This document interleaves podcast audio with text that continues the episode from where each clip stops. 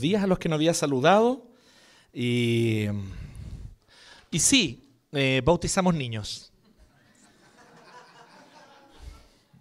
Orgullosos de ello en todo caso. ¿eh? Es un privilegio que el Señor nos permite por su gracia y nos gozamos en eso. Eh, bien, así que primera carta de Pedro. Hoy partimos la primera carta de Pedro.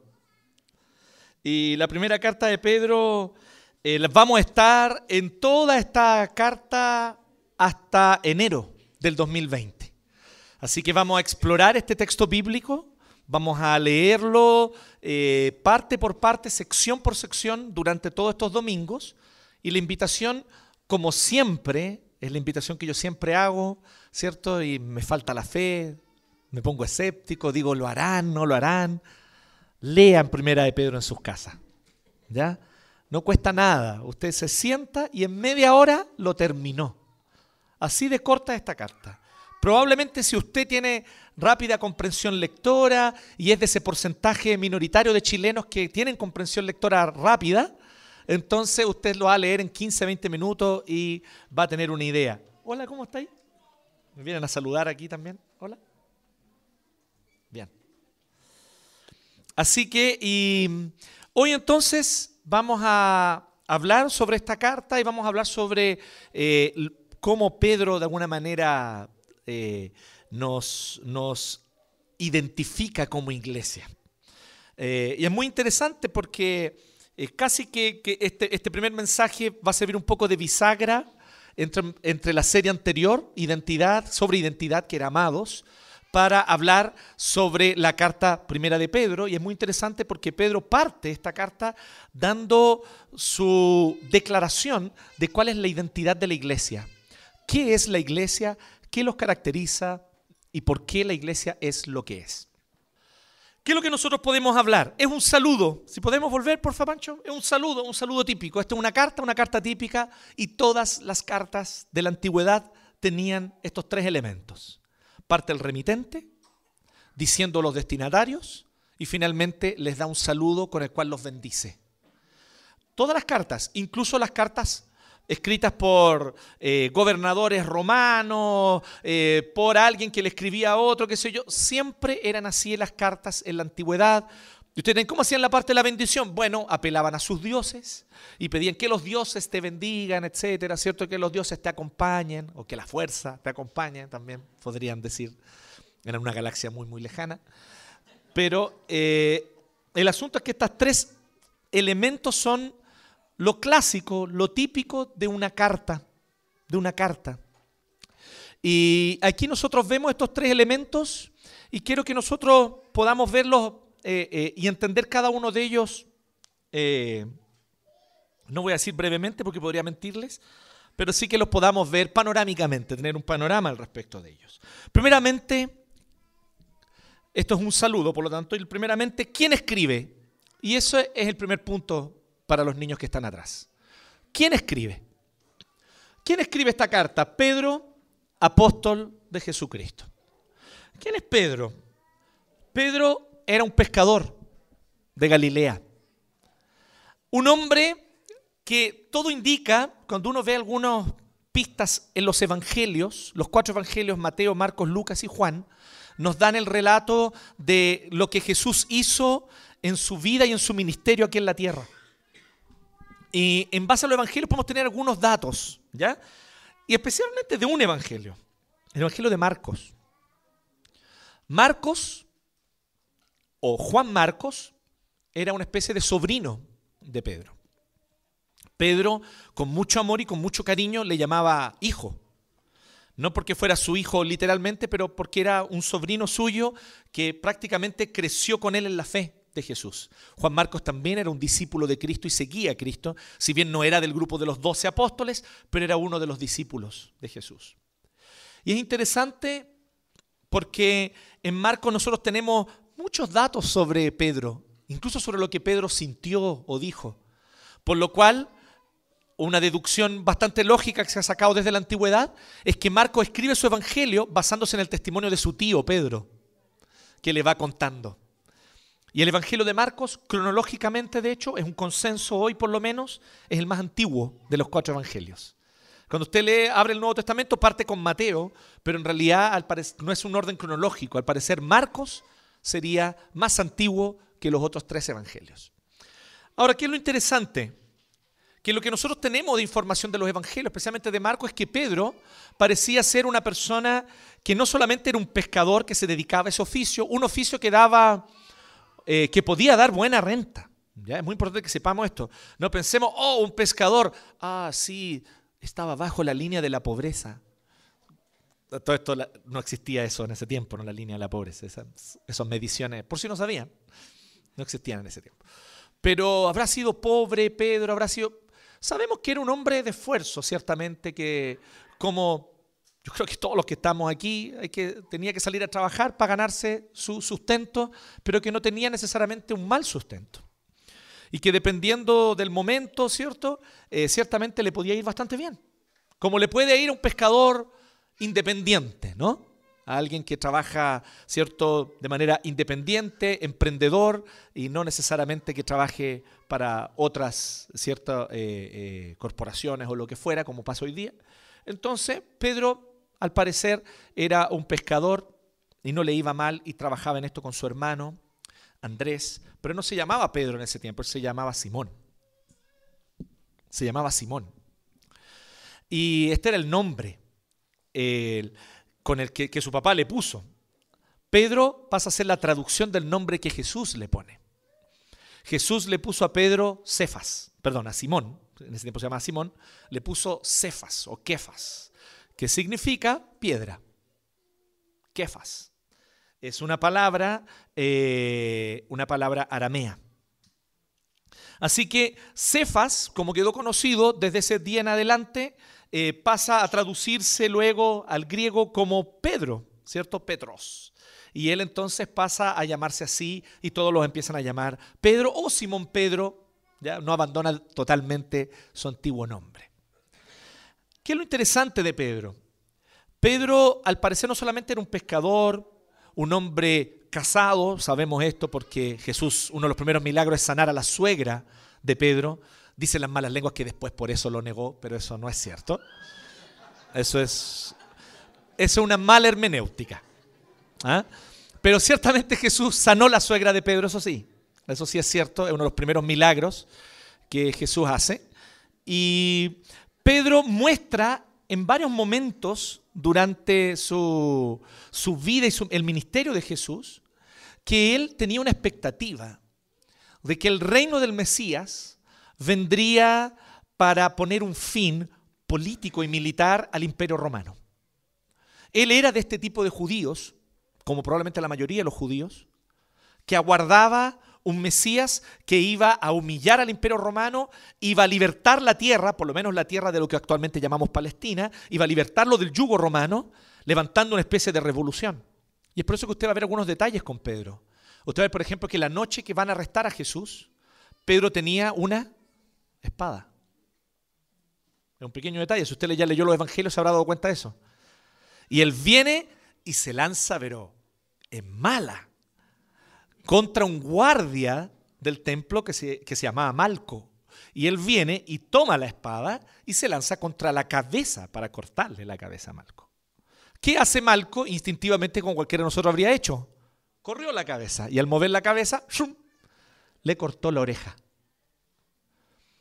Y entonces Jesús le dice a Pedro que no haga eso, que no use la espada, que él no vino a eso, y le sanó la oreja a Malco. ¿Sí? Lo cual obviamente dejó perplejo a todo el mundo. Malco primeramente, pero también a Pedro y a todos. Pero tenemos algunos indicios que Pedro sí tenía esta expectativa de un Mesías como líder, no solo religioso, sino también militar y político. Y no es una expectativa equivocada, quiero decirles a ustedes eso. Cristo es de hecho eso. Lo que pasa es que Cristo viene a cumplir su agenda por partes. Y el primero vino a solucionar el problema de la raíz. el pecado y nuestro problema espiritual. Pero viene el día donde Él va a tener gobierno absoluto, político, militar y de todo tipo que ustedes se imaginen. No va a ser necesario poder militar en ese tiempo, pero donde Él va a restaurar toda la creación y va a ser el único rey sobre ella. Así que la expectativa de un líder, porque algunas veces la gente populariza esto y dice, no, es que los judíos esperaban un líder político y Jesús no es un líder político. Falso, Jesús sí lo es, sí es un líder político. Lo que pasa es que ese no era el momento para establecer esa parte. La parte definitiva donde Él va a tener un gobierno sobre toda la tierra literal. Él va a ser el rey literal y Él va a gobernar literal. Y Él va a eliminar a todos los presidentes, reyes y autoridades literal. Y va a quedar solo Él como autoridad. Eso es literal. No es espiritual, metafórico, simbólico, no, literal. Y Jesucristo, decir que Jesucristo es Señor, es Kyrios, significa eso. Todos los emperadores, gobernadores, presidentes y reyes no van a existir más cuando Cristo vuelva. Y Él va a ser el único rey. El tema es que la, la agenda tiene plazos. Jesús tiene un plan. Y ese no era el momento para eso. Y Él vino primero a servir, a dar su vida, a mostrar la gracia y el perdón del Señor y vino por lo tanto a resolver nuestro problema espiritual, primeramente que es la raíz, para luego entonces traer en su segunda venida el reino definitivo. Así que Pedro comienza a entender todas estas cosas que yo le estoy diciendo poco a poco. Todo indica que Pedro no entendía nada o casi nada durante el tiempo del ministerio de Jesús. No vamos a decir nada porque en realidad no es cierto. Hay momentos en los que Pedro que muestra la mayor lucidez. Oye, ¿quién dice la gente que yo soy? Uno es Elías, otro, algunos los profetas. ¿Y ustedes quién dicen que soy? Y Pedro viene y dice, tú eres el Mesías, tú eres el Cristo, el Hijo del Dios viviente. Y entonces Jesús le dice, eso lo que has dicho es verdad, así es. Y no te lo reveló carne ni sangre. Así que Pedro tiene estos momentos brillantes, pero también tiene unos momentos que son todo lo contrario. Jesús viene con una misión, les ha dicho ya, ya les había dicho que Él venía para servir, para ser escupido, maltratado, torturado y morir en una cruz, pero que resucitaría el tercer día. Ya les había dicho eso. Y cuando le está diciendo una vez más esto, Pedro lo llama a un lado y le dice, pero maestro, no haga eso. No vaya a entregar su vida, no haga eso. Entonces, y ahí Jesús, y esto es el episodio inmediatamente después del no te lo reveló carne ni sangre, e inmediatamente después, Jesús le tiene que decir, apártate de mí, Satanás. Al mismo que le había dicho, no te reveló carne ni sangre. O sea, Pedro es como usted, es como yo.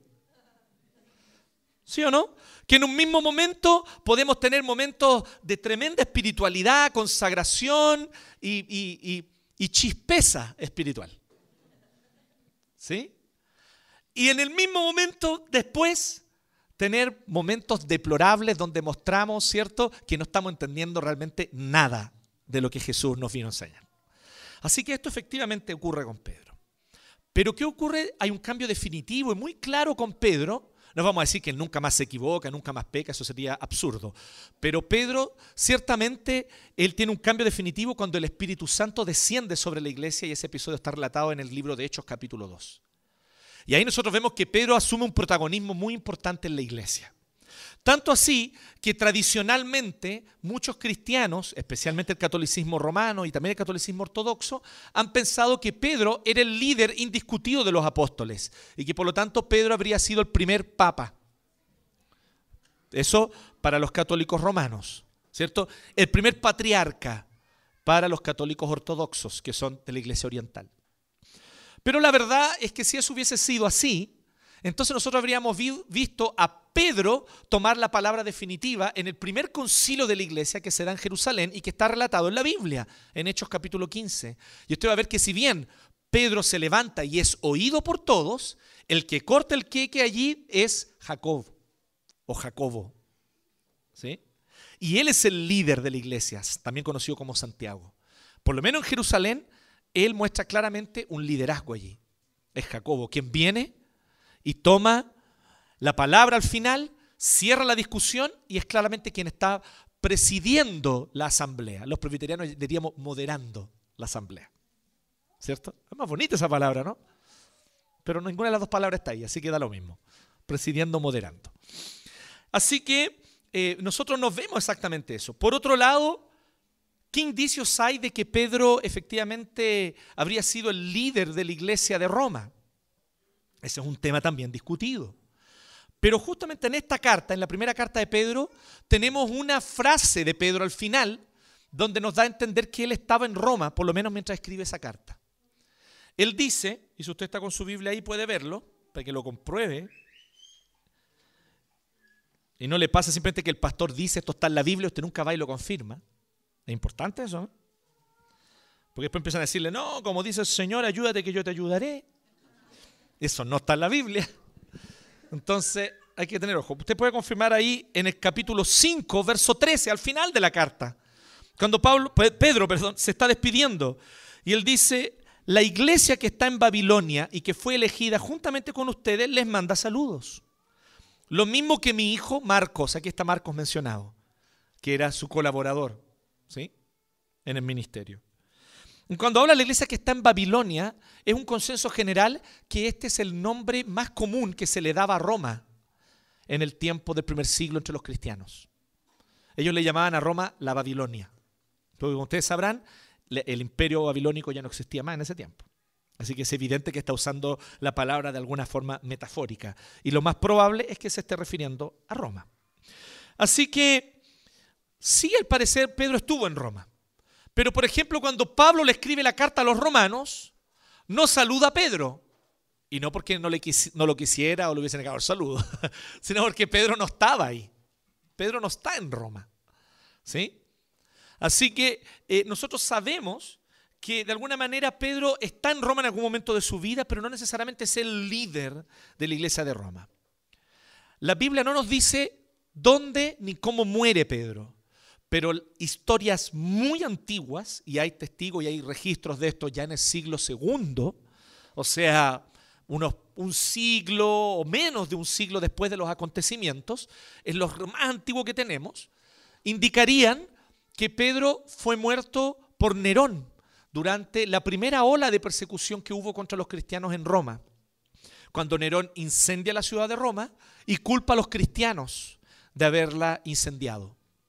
Al parecer en ese contexto entonces, él viene y comienza a esparcir todo tipo de antipropaganda contra los cristianos, diciendo que ellos son el verdadero problema del imperio, que ellos están contra el imperio, lo quieren eliminar, etc. Y de esa forma entonces empieza a haber una persecución contra los cristianos y muchos cristianos fueron muertos durante ese tiempo, muchos de ellos quemados, casi como un castigo, o sea, ustedes están incendiando Roma, nosotros los quemamos a ustedes. Eh, y Pedro en ese contexto habría sido martirizado. Lo que habría ocurrido, dice la tradición, y esto ya es una tradición del siglo segundo, perdón, tercero, ¿sí? para adelante. Así que esta es una tradición más reciente y por lo tanto más distante de los acontecimientos, así que no hay certeza. Pero Pedro eh, es, es, posible que haya sido crucificado, ¿sí? Que lo hayan crucificado, y él, considerando que no era digno de que lo mataran de esa forma, habría pedido que lo crucificaran al revés. ¿sí? Así que esto, sin embargo, es una tradición. No hay testimonio bíblico alguno sobre esto y los elementos históricos para comprobar en realidad estas, estas, historias son escasos, así que no hay cómo probar esto. Pero en general hay un consenso en toda la iglesia antigua del siglo segundo, tercero y cuarto de que Pedro murió martirizado. Eso sí, murió martirizado durante la primera ola de persecución. Entonces, ¿cuándo escribe Pedro esta carta? Muy probablemente cuando está empezando, cuando está comenzando los hostigamientos contra los cristianos. Los cristianos comienzan a hacer esta figura o esta presencia incómoda en el imperio. Y Pedro que se da cuenta de que esto está empezando recién, todavía no es la persecución más fuerte, todavía no están matando gente, pero ciertamente está habiendo hostigamiento, les están quitando sus trabajos, están hablando mal de ellos, los están difamando y están viviendo esta, por así decirlo, aversión de la sociedad contra ellos. Pedro escribe esta carta, que es la primera carta de Pedro. ¿Ok? Así que, si usted quiere ponerle una fecha, al inicio de la década del 60 del siglo I. 61, 62, por allí del siglo I, es lo que en general hay como consenso sobre cuando esta carta fue escrita. Así que ese es quien escribe. En segundo lugar, Y ahora sí pueden anotar lo segundo los niños que están allá, los jovencitos que están allá atrás. ¿A quiénes escribe? Ya tenemos el remitente, pero ¿a quiénes escribe? Y aquí es donde hay una riqueza teológica, podríamos decir que casi única, porque ni siquiera Pablo tiene saludos así tan contundentes teológicamente como este. Aquí Pedro dice así, a los elegidos. Ya con esa palabra mató así, ya. La profundidad teológica es extranjeros dispersos por el Ponto, Galacia, Capadocia, Asia y Bitinia, toda una región entre lo que hoy día es Europa y Oriente Medio, por así decirlo, Turquía, ¿no? En esa toda región, Turquía, Grecia, en esa región. Entonces, él está enviando a esa región a varias iglesias. Algunos dicen que es posible que él las mencione incluso en ese orden, porque su carta debería recorrer en ese orden esas iglesias. Él mandaría la carta, alguien la copiaría y la enviaría entonces a la siguiente iglesia, harían una copia, se quedarían con la copia y enviarían la carta a la siguiente iglesia y así. Y las iglesias se quedaban con copias de las cartas enviadas por los apóstoles. ¿Ya? Dice que fueron, son elegidos extranjeros dispersos por el punto de Gracia, Capadocia y según el preconocimiento o la previsión de Dios el Padre, mediante la obra santificadora del Espíritu para obedecer a Jesucristo y ser ahí literalmente rociados, aspergidos, derramados por su sangre. ¿Sí? Aspergidos o rociados por su sangre. Esos son los destinatarios. Contundente, ¿no? Está llena de teología este saludo. Eh, eh, eh, algunos comentaristas que yo consulté decían, de hecho, este saludo es probablemente el saludo más denso que hay de todos los saludos de las cartas del Nuevo Testamento. Si no es el más, es uno de los más densos. Así que habría mucho que podríamos decir, pero vamos a algunos elementos y algunos aspectos fundamentales. Primero que todo, observe lo siguiente. Pedro usa títulos para la iglesia que siempre fueron títulos del pueblo de Israel. Estos títulos usted va a ver en el Antiguo Testamento, son títulos con los cuales los profetas, los salmos, el mismo, los mismos relatos ya de Moisés, utilizan para mencionar al pueblo de Israel. Son títulos de Israel. Pero las iglesias que están en el Ponto, Galacia, Capadocia, Asia y Bitinia, ya en este tiempo eran iglesias en su mayoría compuestas por gentiles, o sea, no judíos. Personas o iglesias como la nuestra, que tal vez alguno de ustedes puede ser que tenga alguna ascendencia judía por ahí, no lo sabemos. ¿Sí? O tal vez sí lo sabemos, tal vez usted lo sabe, no sé. Pero es evidente que la mayoría de nosotros somos esta cosa gentil, ¿cierto? Nosotros tenemos eh, eh, eh, una ascendencia probablemente de otro tipo, de otra etnia. Sin embargo, utiliza para una iglesia mayor y principalmente no judía títulos propios de Israel, de los judíos. ¿Por qué? Porque con la venida de Cristo, la encarnación del Verbo, su muerte, resurrección y su ascensión al cielo cuando envía el Espíritu Santo, entonces, con todos estos eventos ocurre un cambio en la historia bíblica, en la historia de la redención. Y este cambio es que ahora la iglesia es Israel. Y es por eso que hoy ese país establecido en 1948 en la región llamada hoy Palestina y que fue establecido allí por las Naciones Unidas, ese país es un país más, como cualquier otro.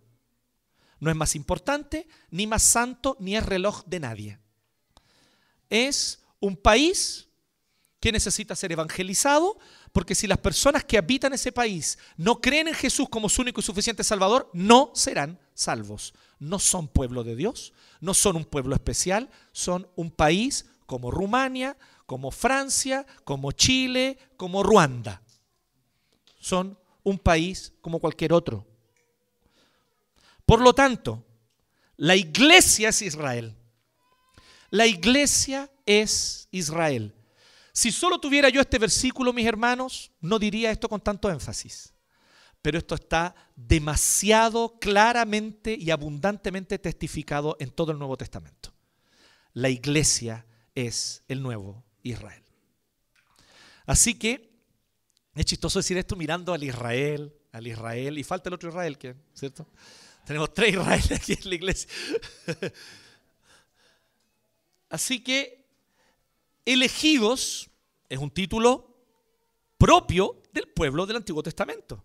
Ellos fueron elegidos por Dios. Ellos fueron elegidos desde el momento en el que el Señor eligió a Abraham como patriarca a partir del cual vendría toda su descendencia. Pero es muy fuerte lo que dice Pablo en Romanos. Es demasiado claro lo que él argumenta en Romanos y en Gálatas. Él dice, israelita no es el que lo es en la carne, es el que lo es en el corazón.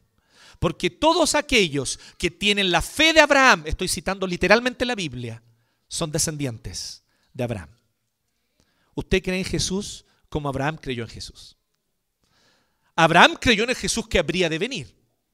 El Señor le dijo, vendrá una simiente tuya y en tu simiente serán benditas todas las familias de la tierra.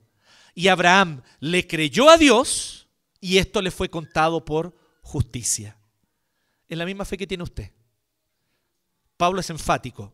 El que tiene la fe de Abraham, ese es descendiente de Abraham. Y Jesús ya lo había dicho antes en el Evangelio de Juan. Jesús ya lo había dicho, dice, porque ellos vienen los judíos y dicen, nosotros somos hijos de Abraham. Le dice, ustedes son hijos del diablo, dice. No de Abraham. Porque para ser hijo de Abraham hay que tener la fe que Abraham tuvo. Ya Jesús decía eso. Por lo tanto, esta, realidad hay que comprenderla a la luz de lo que el Nuevo Testamento nos dice claramente. Nosotros somos la continuidad de este pueblo, la verdadera continuidad. Algunos han planteado una idea, y debo decir y debo reconocer que yo también en algún momento eh, tendí a pensarlo de esta manera, pero tal vez no es lo más exacto, decir que la iglesia viene como a reemplazar a Israel. Es una manera de ponerlo, pero no creo personalmente hoy, no creo que sea la mejor forma de ponerlo. Cuando uno ve el Nuevo Testamento, al parecer no es que la iglesia reemplace a Israel, es que la iglesia es Israel y la continuidad de Israel. Pensemos en una figura que Pablo presenta. Dios vino y plantó un olivo. E Israel. Y vino y lo plantó con Abraham, Isaac y Jacob. Y ese olivo fue creciendo. Salieron las doce tribus, que son los doce hijos de Jacob. Y entonces salen las doce tribus de Israel y es un olivo que empieza a crecer, a desarrollarse. Pero las aceitunas que dan son amargas y malas, porque todas las aceitunas son amargas, pero eso fue una, una ignorancia mía. Pero lo que quise decir es que las aceitunas eran malas.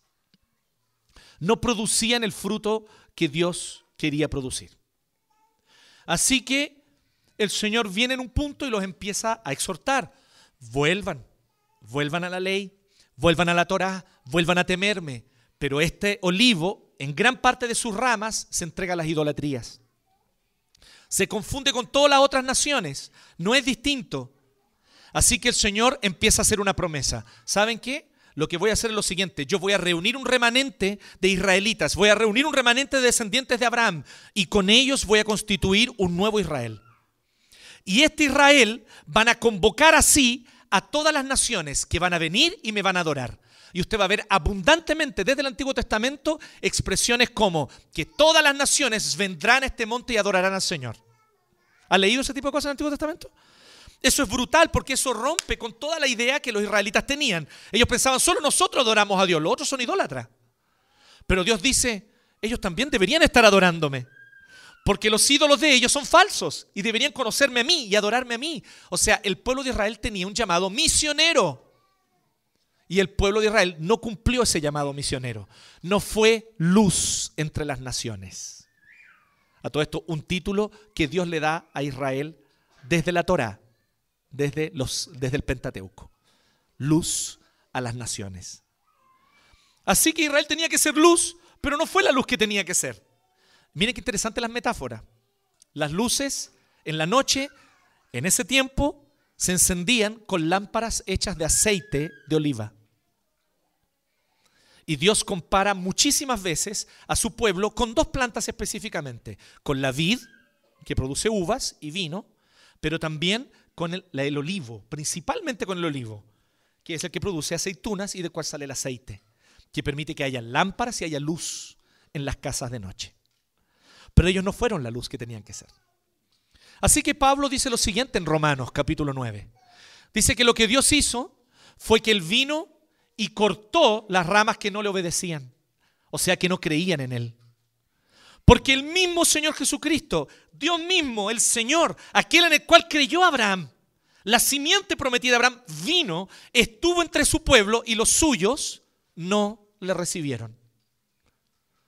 Así que ellos son rechazados y son cortados. Jesús mismo advierte esto. Él dice, yo soy la vid verdadera, pero cualquier pámpano que no lleva fruto será cortado y echado al fuego.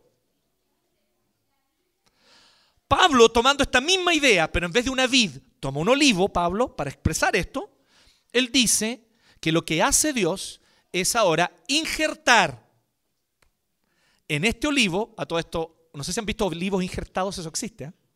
Se toma la rama de otro árbol y se injerta un olivo y efectivamente esto, produ eso, esto hace que se produzca un nuevo tipo, nuevos tipos de aceitunas, eso existe. Y dice entonces que viene y corta esas ramas que no dan fruto y pone otras ramas y las injerta en el olivo. Eso somos nosotros. Por lo tanto, nosotros somos Israel. No hay otra planta. Dios no cultiva otra planta. Dios no empieza otra planta de Hechos 2 en adelante. Es la misma. Lo que hace el Señor es que Él la limpia y la renueva. ¿Y cuáles son los israelitas que el Señor toma como base para empezar esta misión? Los doce apóstoles. Ellos eran judíos, descendientes de Abraham, sanguíneamente. Ellos son el pueblo que Dios reúne, el nuevo Israel. Y este nuevo Israel ahora empieza a añadir a muchos gentiles. Y esos somos nosotros. ¿Bien? Todo eso con elegidos. Extranjeros dispersos por el Ponto, Galacia. Y aquí, no, esto no me voy a demorar tanto. Es muy interesante porque muchos de ellos habían nacido en esas regiones.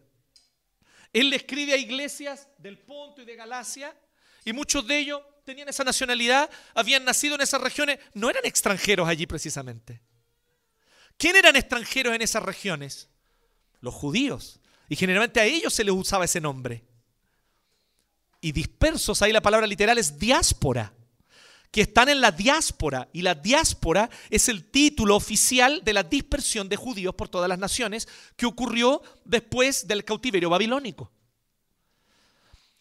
Pedro toma ese otro título propio de judíos y se lo adjudica a la iglesia gentil. Y les dice, es verdad, iglesia del Ponto, muchos de ustedes son pontinos, no sé. Así que ustedes, que nacieron en el Ponto, que son de esa región, déjenme decirles que desde que ustedes creyeron en Cristo, ahora ustedes son extranjeros en el Ponto. Como nosotros. La mayoría de nosotros aquí. Somos chilenos, ¿cierto? Pero ya esta no es más nuestra patria oficial. No es nuestra patria definitiva. Es el reino de Dios. Así que somos extranjeros en Chile, aunque somos chilenos. Así que en eso somos igual al George, a la Janice, al César. No hay diferencia. Somos todos extranjeros aquí. Por igual. Porque esta no es nuestra patria definitiva y esta no es nuestra identidad definitiva. Antes que chileno, yo soy hijo de Dios. Y por lo tanto, somos todos extranjeros dispersos. Título propio de Israel, de nuevo lo usa para la iglesia, por todas esas regiones. Así que esta es una primera idea potente. ¿Quiénes somos? Somos el Israel de Dios. Qué heavy, ¿no? Así que cada una de las promesas que en el Antiguo Testamento eran para Israel son para nosotros, para la iglesia. Nos pertenecen a nosotros. Es un privilegio, porque fuimos injertados. No éramos de esta, de esta rama, no éramos de este tronco. Nos injertaron, el Señor nos injertó, pero ahora somos parte. Y el Señor nos llama ahora sí a dar fruto, a producir aceite para que haya luz para las naciones. Pero luego, por si fuera poco el contenido teológico de esto, entra en el, versículo 2, Pedro, y aquí ya se pone así teología dura, ¿no? Porque él viene, él dice, según la prognosis de Dios. O sea, según el conocimiento previo, según la previsión de Dios Padre. Una palabrita que da para muchas especulaciones. Si para ti Dios es como un ser humano, igual que un ser humano, solo que más grande, entonces para ti preconocimiento va a significar que Dios conoció la decisión que tú ibas a tomar, pero la respetó. Pero si tú crees que Dios es Dios, o sea, soberano, creador de todo, la causa primaria de todo lo que existe es su decreto eterno, entonces para ti no va a caber duda que ese conocimiento previo implica también que Él decidió escogernos de manera soberana e incondicional. ¿Sí? Toda la idea de ser elegidos, de hecho, se va a las pailas y no tiene ninguna lógica. Si lo que Dios hizo fue elegirte porque sabía que tú ibas a decidir. Entonces no es una elección, po. Tú decidiste y es tu mérito. ¿Cierto? ¿O es muy tonto lo que estoy diciendo? Entonces, la palabra elegidos se vacía de contenido, pues, se transforma en una palabra posmo. ¿Cierto? Puro posmodernismo ahí. No, la palabra tiene el significado que yo quiero que tenga. ¿Sí? Elegides. Entonces, pero el Señor nos llama a tener una visión clara, contundente, lógica. Este elegidos es porque Dios, de hecho, eligió, como bien dice en el 1, y porque nos conoció de antes. No significa que Él conoció nuestra decisión. Y ahí es donde ya entramos específicamente en el tema del análisis gramático de la palabra. La palabra nunca dice que Dios conoció nuestra decisión. Dice que Dios nos conoció a nosotros. Es distinto. ¿Me, enti- ¿me siguen lo que quiero decir? Una cosa es que yo sepa la decisión que Bastián toma. Y yo no, eh, Bastián va a tomar tal decisión. Y yo sé la decisión de Bastián. Pero otra cosa es que yo conozca a Bastián. Es distinto, ¿no? Aquí no está hablando, la palabra preconocimiento no se refiere a conocer decisiones o cosas o objetos. Se refiere a conocer personas. Dios nos conoció. Y ahí usted va a todo el testimonio bíblico desde el Antiguo Testamento y va a encontrar que la palabra conocer tiene varios sinónimos en la Biblia. La palabra conocer significa intimidad, significa amar, significa sentir un afecto profundo por alguien. Y no solamente conocimiento intelectual. Tanto así que en algunos casos, esto no siempre, pero en algunos casos la palabra conocer hasta se usa para la relación sexual en algunas partes de la Biblia. Porque la palabra conocer tiene un significado mucho más amplio, significa intimidad, significa comunión, significa amor. Así que este preconocimiento significa que Dios nos amó antes de la fundación del mundo. ¿Qué les, pasa con eso? ¿Has te puesto a pensar qué te pasa a ti con eso? ¿Tú sabes lo que te va a pasar mañana? No, pero Dios sí. Y Dios te amó.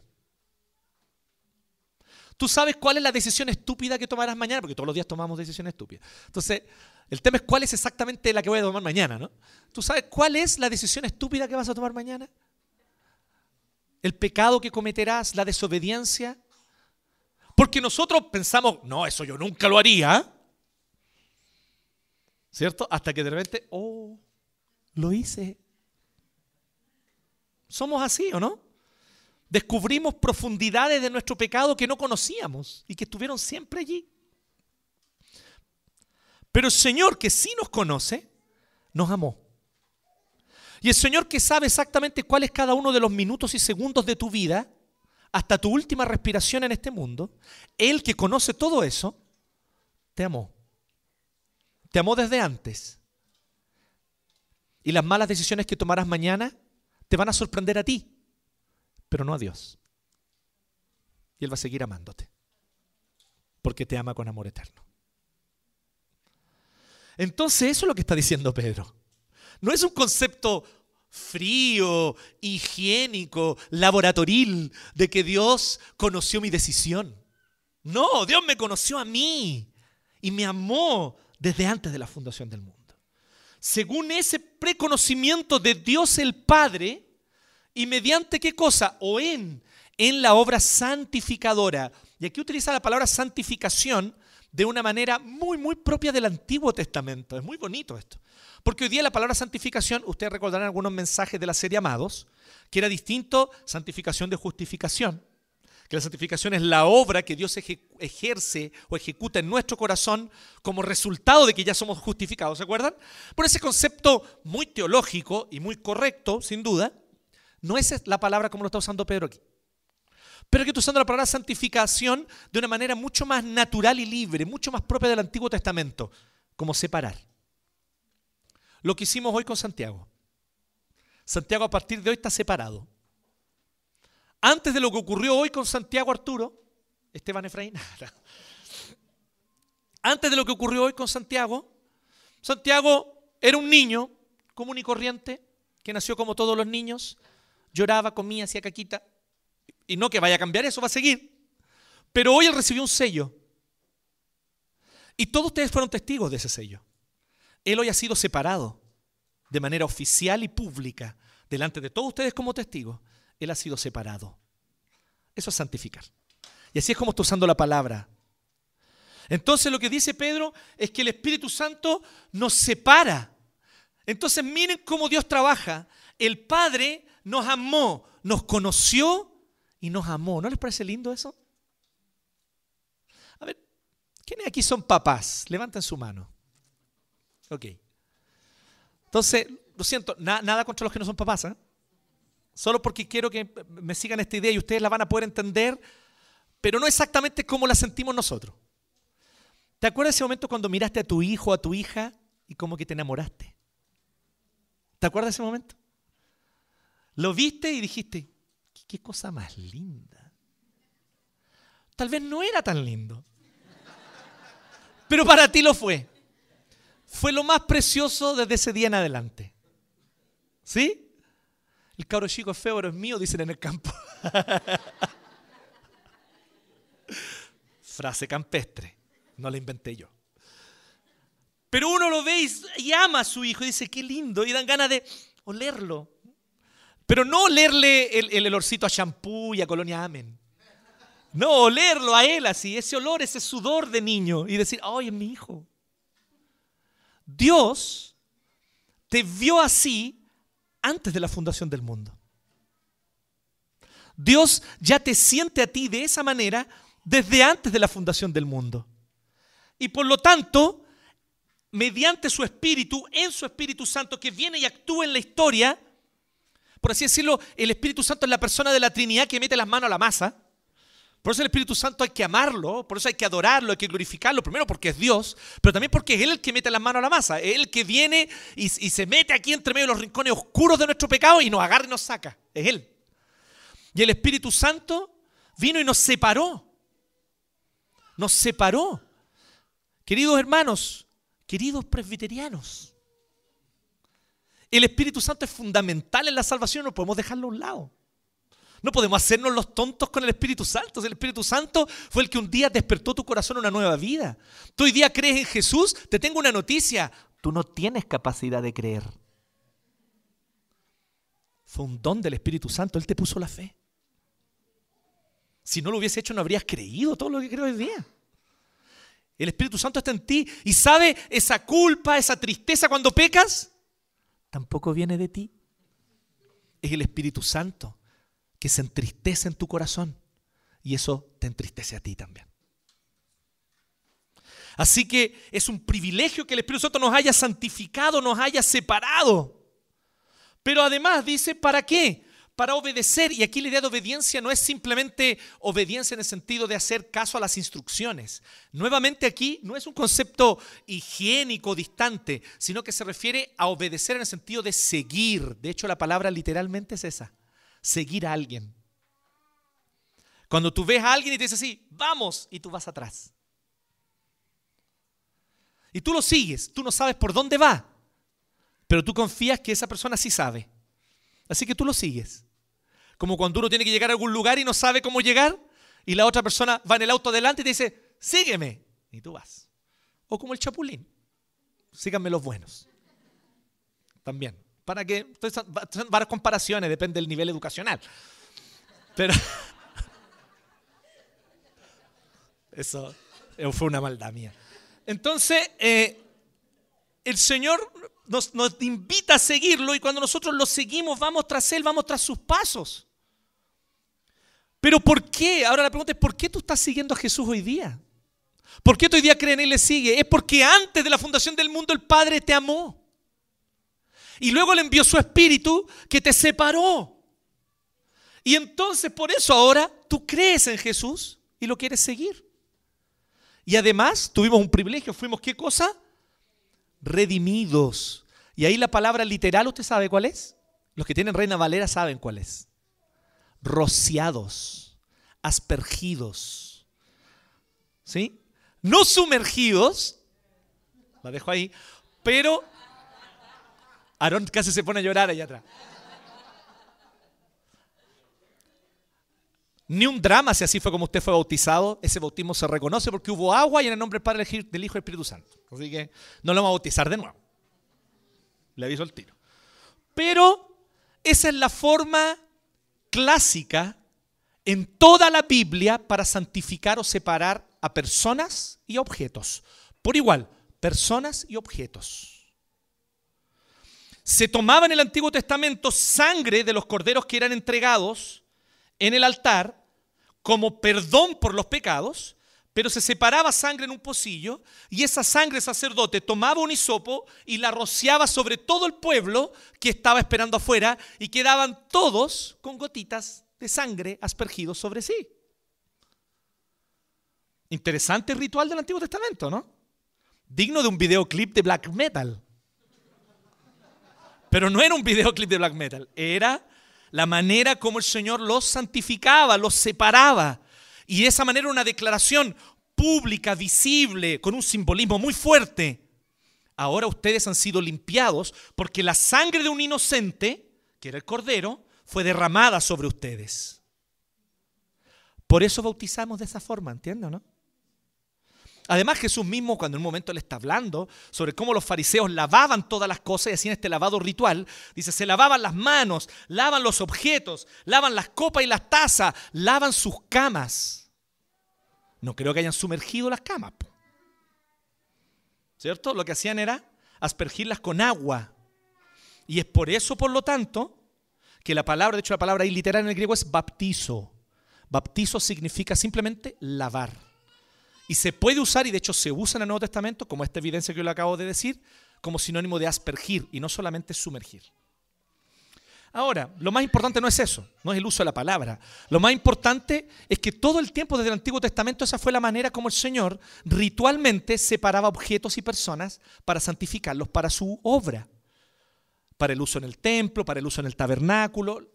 Las personas y también los objetos eran aspergidos o en agua o en la sangre de un cordero inocente en el caso de pecadores. De hecho, era lo que hacía el sacerdote. Una vez al año, cuando entraba al lugar santísimo, dos animales eran sacrificados, uno por él y su familia y otro por todo el pueblo. Había un tercero que era enviado al desierto, pero ese es otro caso.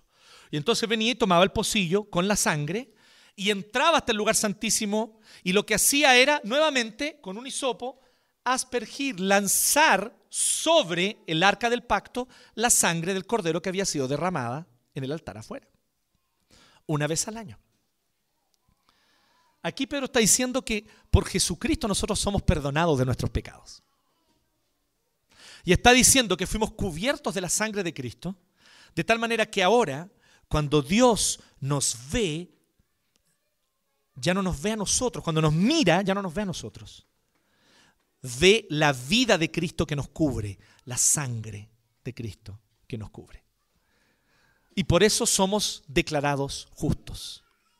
Ahora usted se fija en algo que Pedro está mencionando, bueno, ya lo dije en el versículo 2, está mencionando explícitamente la Trinidad. Hay gente que dice así, es que la palabra Trinidad no sale en la Biblia.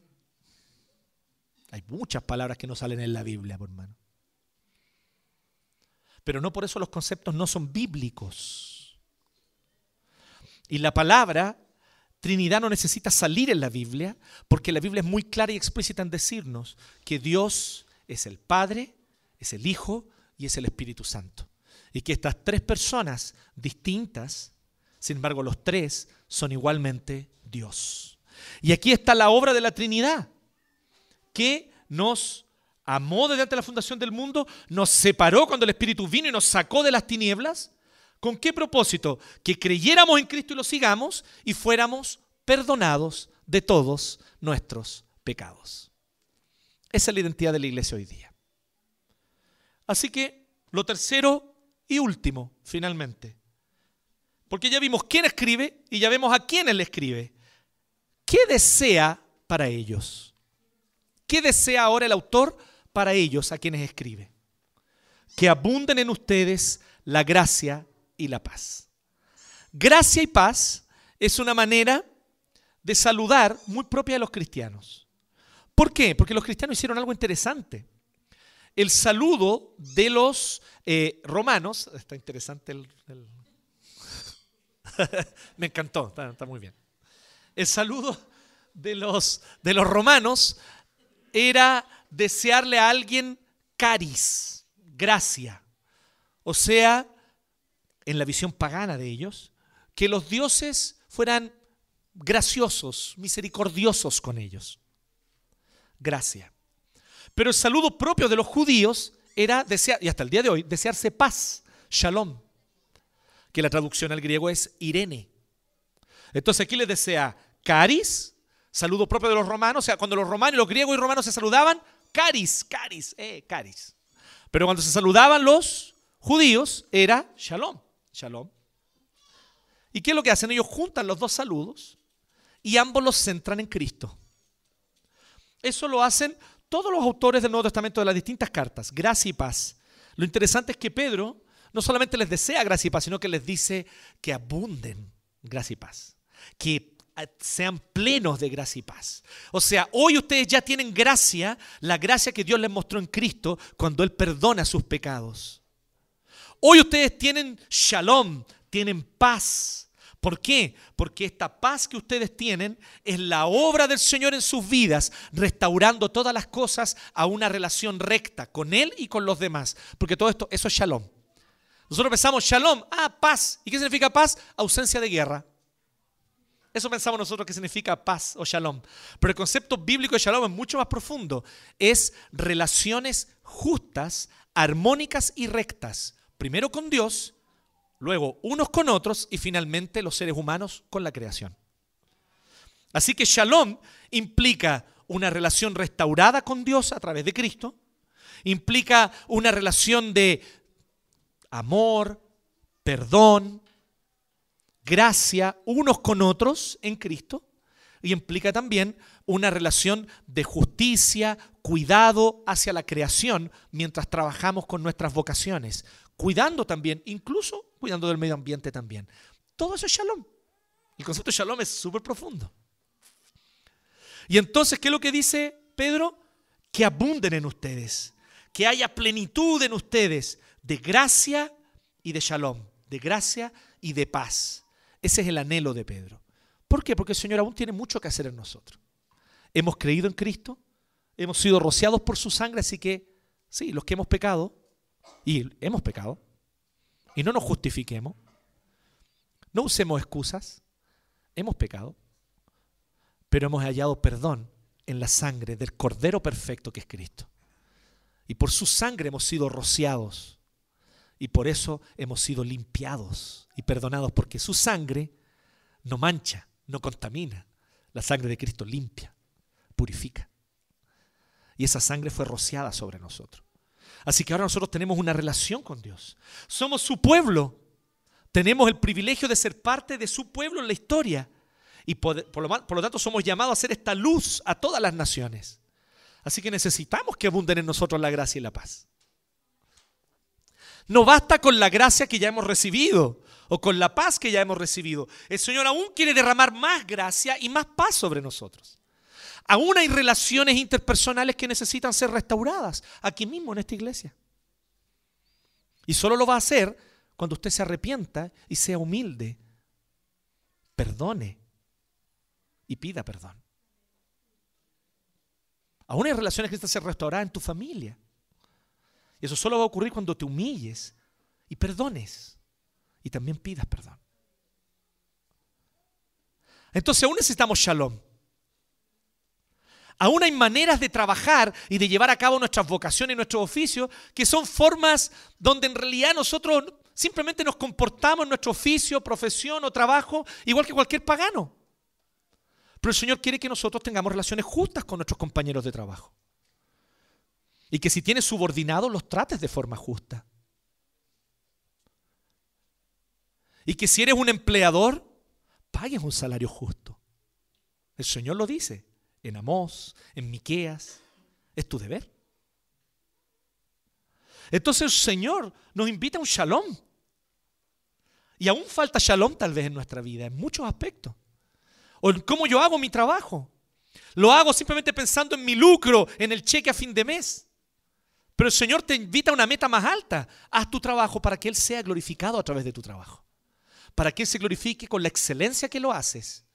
Y en la medida en la que lo haces con excelencia, otros son bendecidos con tu trabajo de calidad. Eso glorifica a Dios. Shalom.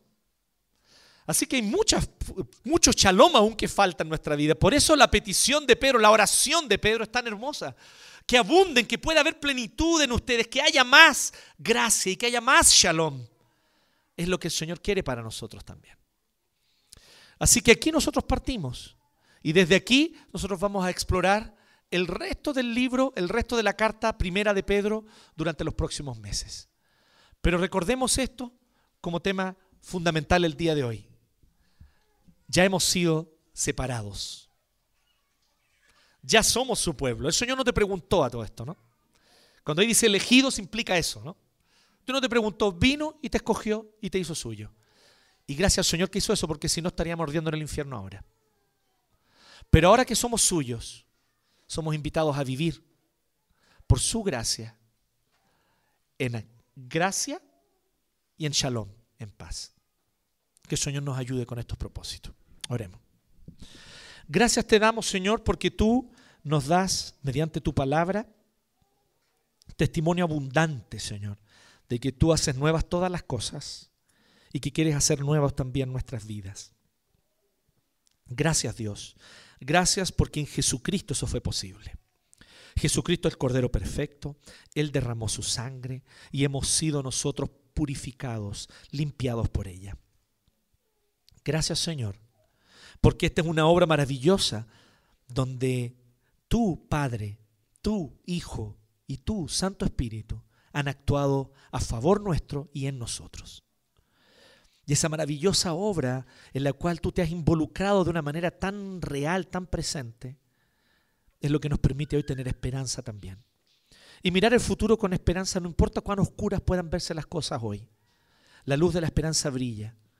Porque si tu Hijo Jesucristo se levantó de los muertos, ciertamente cualquier situación que estemos pasando hoy también terminará. Y también tendrá un fin por tu gracia y por tu poder. Así que en esta hora, Señor, solamente venimos delante de ti a darte gracias porque en este camino, en este peregrinaje, porque somos peregrinos y extranjeros, pero en este peregrinaje, Señor, no vamos solos, vamos contigo. Gracias porque tu presencia va con nosotros, porque tú nos cuidas y nos proteges, como una nube del día que nos cuida del sol, como una columna de fuego que nos abriga en la noche. Así eres tú, cuidando a tu pueblo en este peregrinaje. Gracias Señor, porque no estamos solos. Gracias Señor, porque en Jesucristo tenemos gracia y perdón para nuestra vida. En Cristo Señor te alabamos. Amén.